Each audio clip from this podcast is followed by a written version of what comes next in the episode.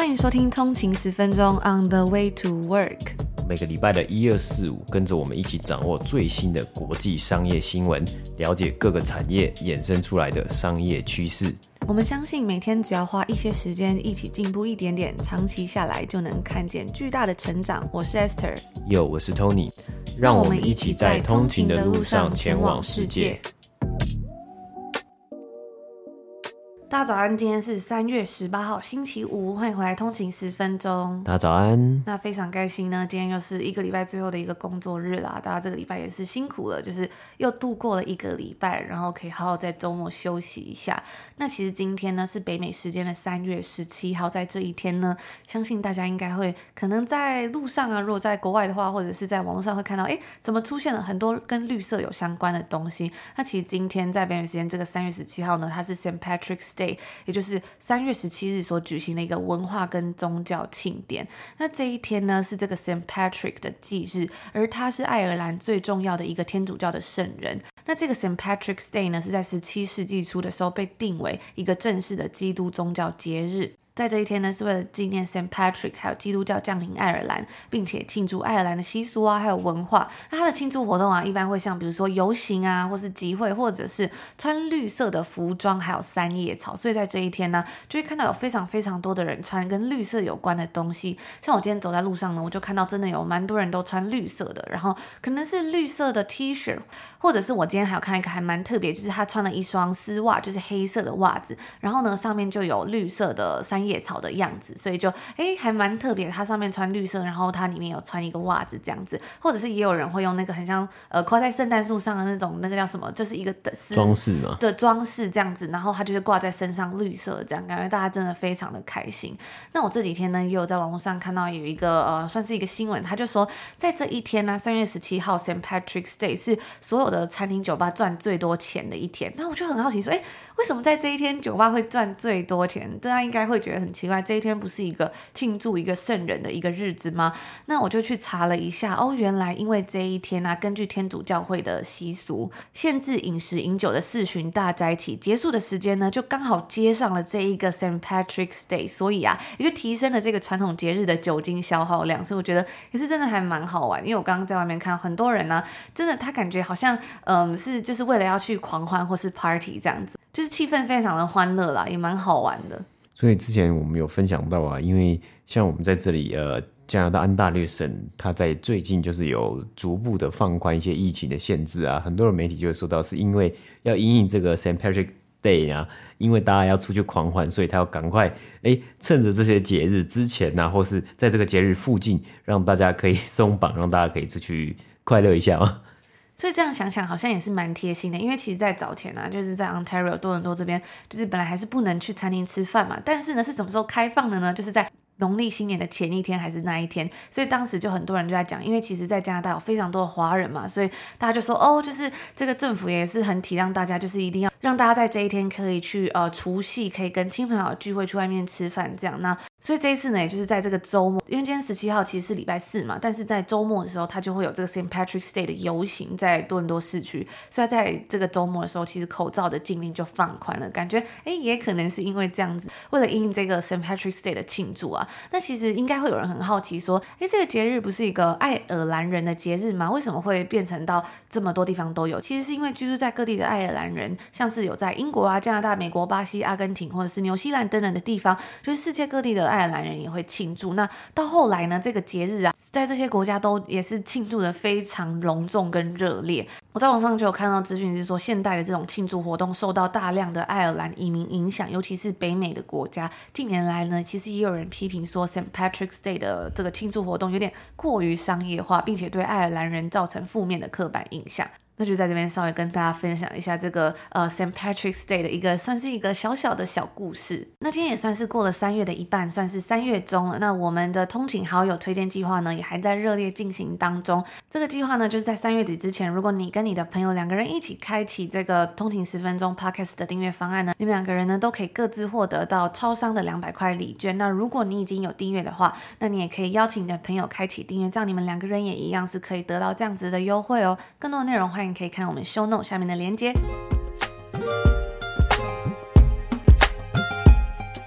今日北美时间的三月十七号星期四，那我们看一下今天的美股三大指数呢。道琼工业指数是上涨了四百一十七点，涨幅是一点二三个百分比，来到三万四千四百八十点。S M P 五百标普五百指数呢是上涨了五十三点，涨幅是一点二三个百分比，来到四千四百一十一点。纳斯克指数呢是上涨了一百七十八点，涨幅是一点三三个百分比，来到一万三千六百一十四点呢。那我们今天看到呢，美股的三大指数是继续的第三天上涨的状况，收盘上涨啊，也让标普五百指数呢已经快要接近呃，明天是最后一天，这个礼拜最后一天的交易日啊，也让标普五百呢。本周呃即将要迈向就是达成单周上涨呢，是自从二零二零年十一月以来最好的最佳的单周上涨成绩。后面看到啊，今天的股市呢，其实在开盘的时候呢，是跟昨天的一个涨幅是没有太大的，就是跟昨天收盘的情况是没有太大的改变。但最后呢，慢慢的一路到收盘呢，是最后又继续的上涨，继续来上涨了。那今天收盘我们看到标普五百指数是上涨一点二 percent 嘛，那这个礼拜呢，呃，从礼拜一到礼拜四为止呢，标普五百指数已经上涨了将近五个百分比了。而今天呢，标普五百指数之中十一个产业别呢都是有上涨的情况了。其中能源产业呢是上涨了将近三点五个 percent 呢。特别是我们看到最近呢，因为战争的关系呢，油价是持续的飙升嘛。那当然，在这个前几个礼拜或前几天的高点一百三十块之。之上之后呢，是有慢慢的跌下来，在一百块上下。那今天像是包括 Devon Energy 呢，收盘是上涨九点七个百分比，来到五十七 percent。Occidental Petroleum 呢，今天收盘是上涨了九点五个百分，来到五十八块美金。而 Marathon Oil Corp 呢是上涨了六点九个百分比，来到二十三块美金。Diamondback Energy 呢是上涨了六点六个百分比，来到一百三十三块美金。那以上呢就是今天美股三大指数的播报。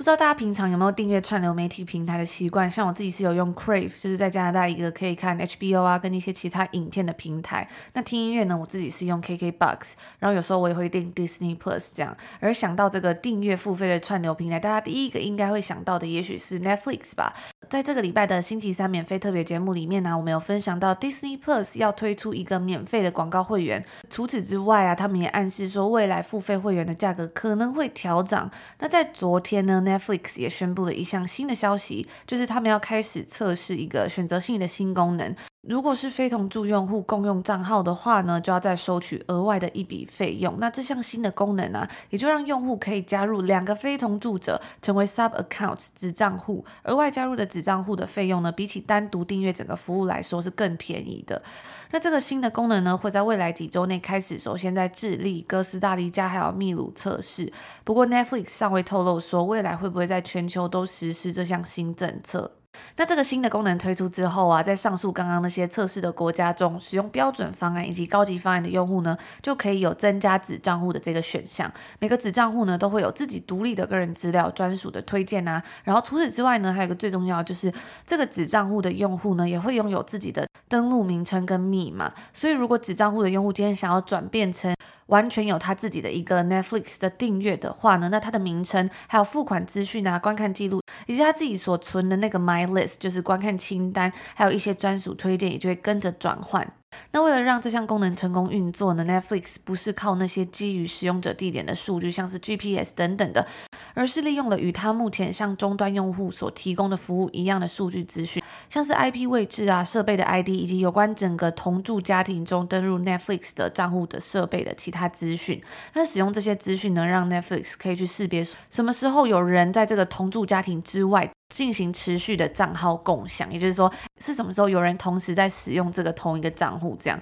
那如果要启用这个新的子账户的话呢，主账户将会收到一封电子邮件，其中包含他们需要使用的代码来验证其他设备是不是真的属于他们的共同账户。那接下来呢，我们当然还是要来谈谈说，诶，这样子增加子账户到底是要付多少钱？在这些测试的市场当中啊，非同住者的一个额外用户价格为二点九九块美金，大约是落在八十五块台币左右。那比起一个一般自己单独订阅的 Netflix 价格来说呢，还是比较便宜一点的。但是呢，对于那些之前就有在用共享的人来说，这个价格当然就更贵啦。因为可能他们之前是用同一个账号，然后在不同地方看嘛。而收费的方式呢，一样是由主账户的人统一付款，也就是说，其他共享的人要跟这个主账户的人自己去协商一些收款的事宜。所以总而言之呢，其实它就有点像这个 Spotify 的家庭方案的这样子的一个感觉。那在以前呢，其实 Netflix 基本上对用户普遍会把自己的账号分享给非同住的家人朋友，这种做法是视而不见的。甚至呢，当时 Netflix 的 CEO Reed Hastings 曾经将这种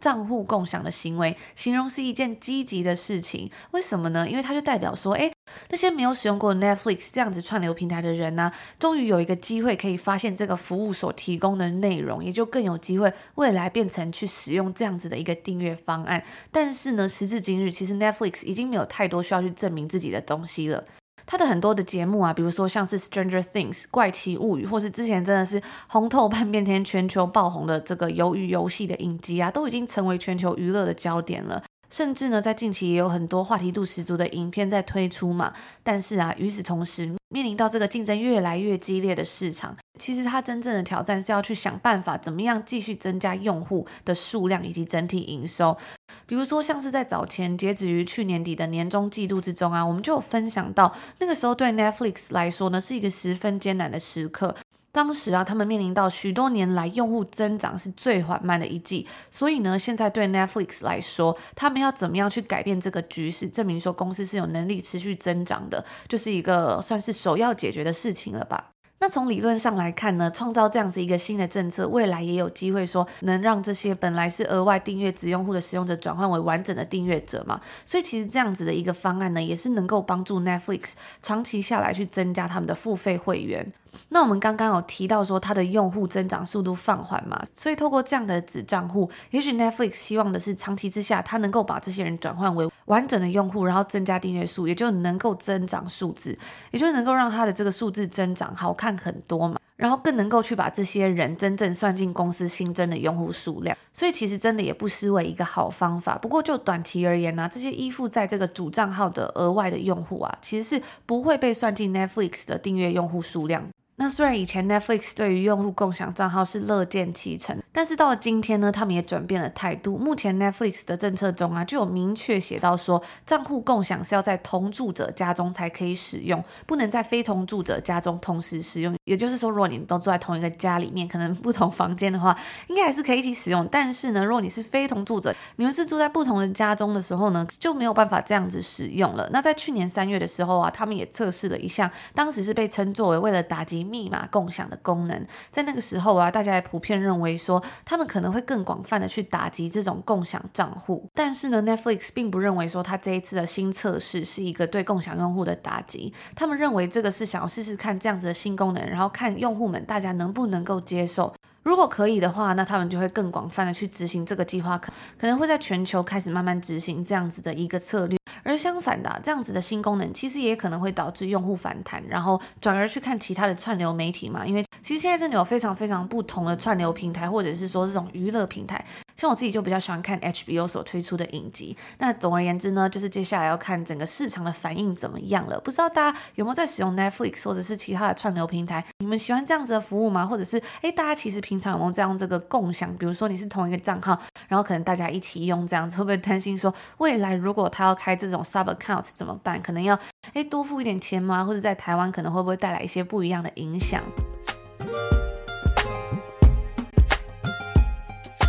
今天接下来新闻呢，也是一则我觉得还蛮好玩的新闻，甚至有点像是一个一一连一连串的新闻。我们在这周三的一个呃特别节目里面，我们讲到一部电影嘛。然后呢，我们在上个礼拜五的节目里面呢，我们是讲到镍这个金属啊，因为呃最近的一些混乱呢，还有再加上在这个期货市场上面的一个价格，所以造成了很多的呃这个交易的价格暴涨嘛。那除了这几个，就是除了镍之外啊。呃，最近呃，黄金金价以及银价呢，都非常的呃上涨的非常的凶猛啊，因为有俄罗斯以及乌克兰的战争嘛，也造成了一些人可能他们会把他们的资产呢，还有重心啊，放到这些相对一个呃比较避险的一个资产上面，所以呢，这也让了 AMC 这个民营股票的一个算是龙头吗，或是民营股票之王吗。动了一些脑筋，他们想要来做一些事情呢。那我觉得，哎，从我们从去年的民营股之乱呢，或是民营股事件，我们来讲啊，其实去年民营股一开始啊，最大最大的这个名声当然就是 GameStop 嘛。所以，呃，但是呢，我觉得后来 AMC 确实利用这个民营股的的一个声量啊，或是一个名气。做了非常非常多不一样的事情啊，甚至是有把他的这个算是攻击吗？他的攻击，呃，有一点，我觉得有一点超越 GameStop 的样子啊，因为 AMC 做了很多很多不一样的事情，他透过了民营股啊，散户投资人冲高股价，真的是募到了非常多的钱，也让他们在二零二零年一度。要濒临破产，因为电影院在疫情之下是没有人去的，没有办法开门的情况之下，一度要破产的情况呢，到最后成功的募集到了，呃，成功的筹集到了足够的资金，以就是支撑下去啊。那除了募集到足够的资金之外呢，他们也做出很多不同的尝试，像是呢，我们其实也有在节目之中有报道过，AMC 呢，因为电影院。会卖爆米花嘛，所以他竟然想到了，他们的 CEO 想到了要把他们电影院的爆的爆米花呢卖到。全美各大的百货商场啊，就是呃 mall 里面，那当做多元的这个算是营收多元化、收入多元化的一份子。除了这个之外呢，他也是非常会利用他的一些沟通的管道，跟散户投资人来做沟通啊。因为毕竟我们也知道呢，呃，与投资人沟通、与散户投资人沟通和与机构投资人沟通的一些管道或是一些方式呢，当然会有不一样的。当然，你对于散户投资人、一般大众呢，可能会有比较多。的社群媒体的互动，所以在去年的 AMC 甚至还推出了一个 program。我记得我之前有跟大家分享过，就是呢，如果你是 AMC 的股东的话，你可以去 AMC 的官网上面去注册会员，然后你去电影院的时候，好像拿出一些凭证，就是哎，我有拥有 AMC 的股票，这个电影院的连锁公司。然后呢，你就可以换免费换一份爆米花，哇，这是什么样的操作？就是好像在换这个股东大会的纪念品，但是你是去换爆米花，所以这个东西呢，也是算是让呃 AMC 持续的得到了很多的媒体的一个焦点以及媒体的曝光嘛。而在这个礼拜呢，一个特别的消息，一个特别的新闻就指出啊，AMC 呢将他们的这个呃算是他们的脑筋呢，或是他们的主意打到了一个呃。内华达州，美国 Nevada 州的一个金矿厂公司，一个 mining company 啊，那这间 mining company 呢叫做 Highcroft Mining，它目前呢是已经几乎濒临破产，甚至到在去年，根据 CNBC 的报道，去年十一月呢 Highcroft Mining 这间公司它的呃文件上面是指出，他们已经快要没有钱来支撑他们的矿场的营运了，所以是他的钱呢，现金是剩下了。剩下到只剩下八百万美金现金啊！那毕竟你要营运矿场，你需要有很多的工人，需要有很多的这个机具，你要去采矿嘛。而且它的矿是什么矿呢？High Craft Mining 呢是去采啊，它是有这个黄金以及银啊，silver。所以这两个东西呢，在刚刚讲到，我们在现在呢这几个礼拜的一个关注度是非常非常的大嘛，因为它的价格的。浮动价格的波动呢，是稍微之前呢再大一点点，因为有俄罗斯以及乌克兰的战争嘛，所以在这个情况之下呢，Highcroft Mining 呢，因为濒临到快要破产了嘛，所以呢，他的其中一个投资人呢，也是 Hedge Fund Manager，他是一个避险基金的管理人呢、啊，他就决定说，哎，他想要来帮这个 Highcroft Mining 来解决他们现金流的一个问题。避免他们破产，那这时候他就想到了这位避险基金的投资人，他在去年的时候，也就是二零二一年的时候呢，也曾经参与过 AMC 的呃民营股事件，也在这个事件之中呢，有算到赚到一笔钱呢，因为他要把钱拿进去投资嘛，所以他就打电话给 AMC 的 CEO。根据华尔街日报的报道啊，在这位避险基金啊、呃、经理人打电话给 AMC 的 CEO 之前呢。这位 CEO 是从来没有听过 Hycroft Mining 这一间公司啊。那 Hycroft Mining 呢，在呃这个礼拜的一个股价暴涨之前呢，它的股价算是低于一块美金啊，所以也算是一个 penny stock，就是零，就是一个非常非常小的一个股票，市值也非常非常的小，因为已经快要濒临破产，没有没有什么动能了嘛。然后呢，这位避险基金的投经理人呢，他就跟 AMC 的 CEO 讲说：“诶，我这里呢有一个我投资的呃矿业公司，有一个 mining company，有一个矿场公司，它有目目前遇到了一些现金流的问题啊，所以我们想跟你请教一下，你在去年呢、或者你在前年，呃，AMC 电影公司已经快要电影院已经快要濒临破产的时候，是怎么样起死回生呢？或是怎么样就是诶反转这个整个逆境呢？就讲一讲呢，AMC 的。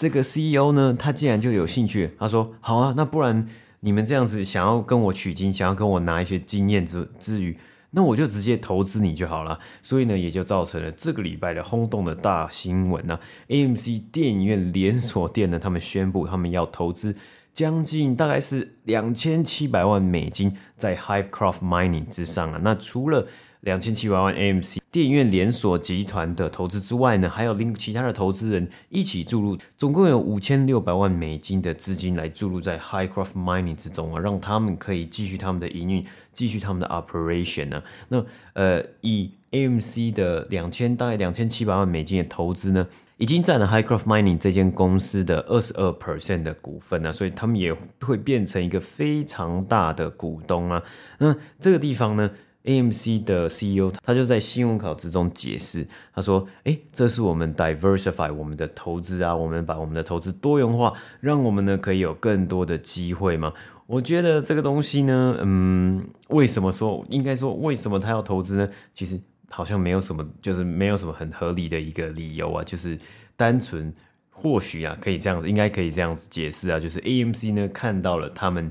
去年的影子，或是前年的影子，他就出于一个，哎，我看到好像就是哎过去的我的这个样子，所以他就决定要去投资了嘛。那当然除了这个之外呢，因为现在金价以及呃这个银价的价格涨得非常的凶猛嘛，所以他似乎是想要利用这样子的情况呢，哎，让他做一个。我觉得有一个炒作的成分嘛，那或许在 Hycroft Mining 的股价再高一点点之后呢，他们就可以想要脱手，然后就来呃去赚一一笔利润呢。但是呢，也有很多的人呃去讲到说，诶，对于这样子的投资呢，第一个是完全不合，就没有嗯没没有道理，没有逻辑。而且呢，其实在很多公司的经营上面，当你有多的现金的时候，你当然也是可以去做投资的，因为当一间公司它希望去就是赚钱的时候呢，第一个一定是这间公司的一个呃营业商业模式嘛。比如说 AMC，它是电影院连锁店，所以它是卖电影票然后来收钱，这是他们的商业模式。但是呢，当他把这些钱收进来之后呢，这是他自己的钱，他可以决定怎么运用嘛。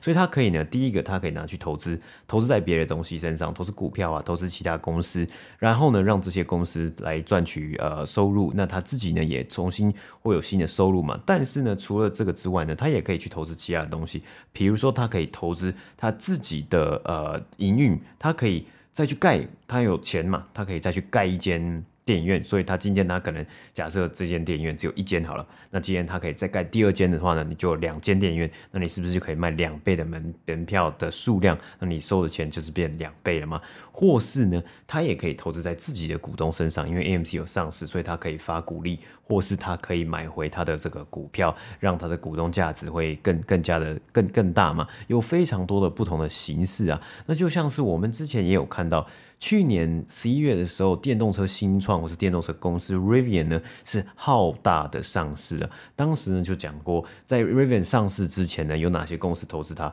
？Amazon 有投资它，因为他们希望。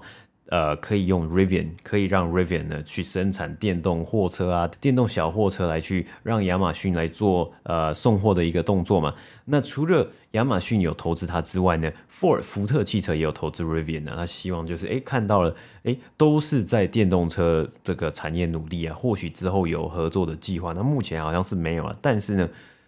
这些的投资似乎其实都是有背后的逻辑，它是有合理性啊。还有我看到 CNBC 的这个节目之中呢，主持人他有提到，像麦当劳也有投资，过往有投资 Chipotle，那 Chipotle 是墨西哥连锁的速食店嘛，所以这些投资之中呢，其实都是有一些逻辑之呃逻辑在的啊。比如说他也有举到啊，如果今天 AMC 拿钱去投资 IMAX 这间公司，这个 IMAX 那个电影的那个公司嘛，那。其实是算蛮合理的，因为你是在同一个产业，或是你是有逻辑。但你今天呢是拿钱去投资一个，呃，跟你八竿子打不着的一个东西。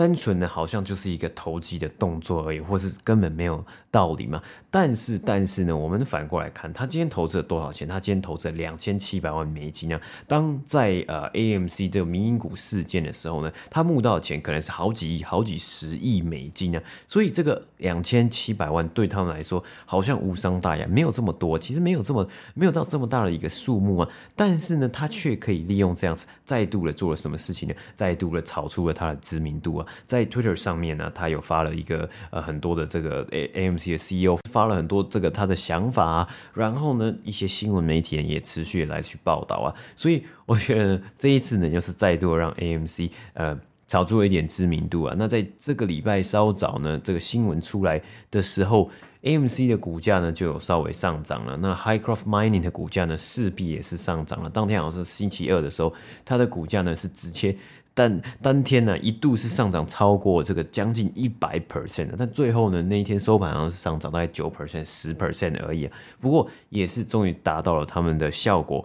让这间即将破产的公司呢，呃，可以不用面临这么快面临破产的一个状况，再加上现在的一个呃 commodity 的一个。呃，价格呢是不断的在上升呢，他们一定也会获得一些呃好处啊。但是我有看到 CNBC 的一个文章里面呢，也有提到这间公司的背景也是蛮复杂，因为它呃一度呢，就是它也是一直转手啊，转手给不同的人。呃，避险基金的经理人啊，或是其他的呃其他的人啊，他其他人士，还有他也曾经有破产过，然后重新改名啊，变成了现在叫做 Hycroft Mining 啊，所以他的过过去呢算是蛮复杂的。那代表呢，呃，我觉得 AMC 这一次的投资单纯啊，真的就是一个呃想要炒作新闻啊，但我 呃不得不承认，这个新闻是真的蛮好玩的。不过呢，诶，也让大家可以去思考看看，其实这些公司呢，很多的上市公司它都有很多的策略，它可以去运用，不只是它要怎么样去赚钱，甚至得来的钱，呃，除了赚的之外，它也可以去募资，它也可以去筹钱，它还可以借钱，拿到这些现金呢，它要怎么样的去运用呢？这也是一个呃一大哲学啦。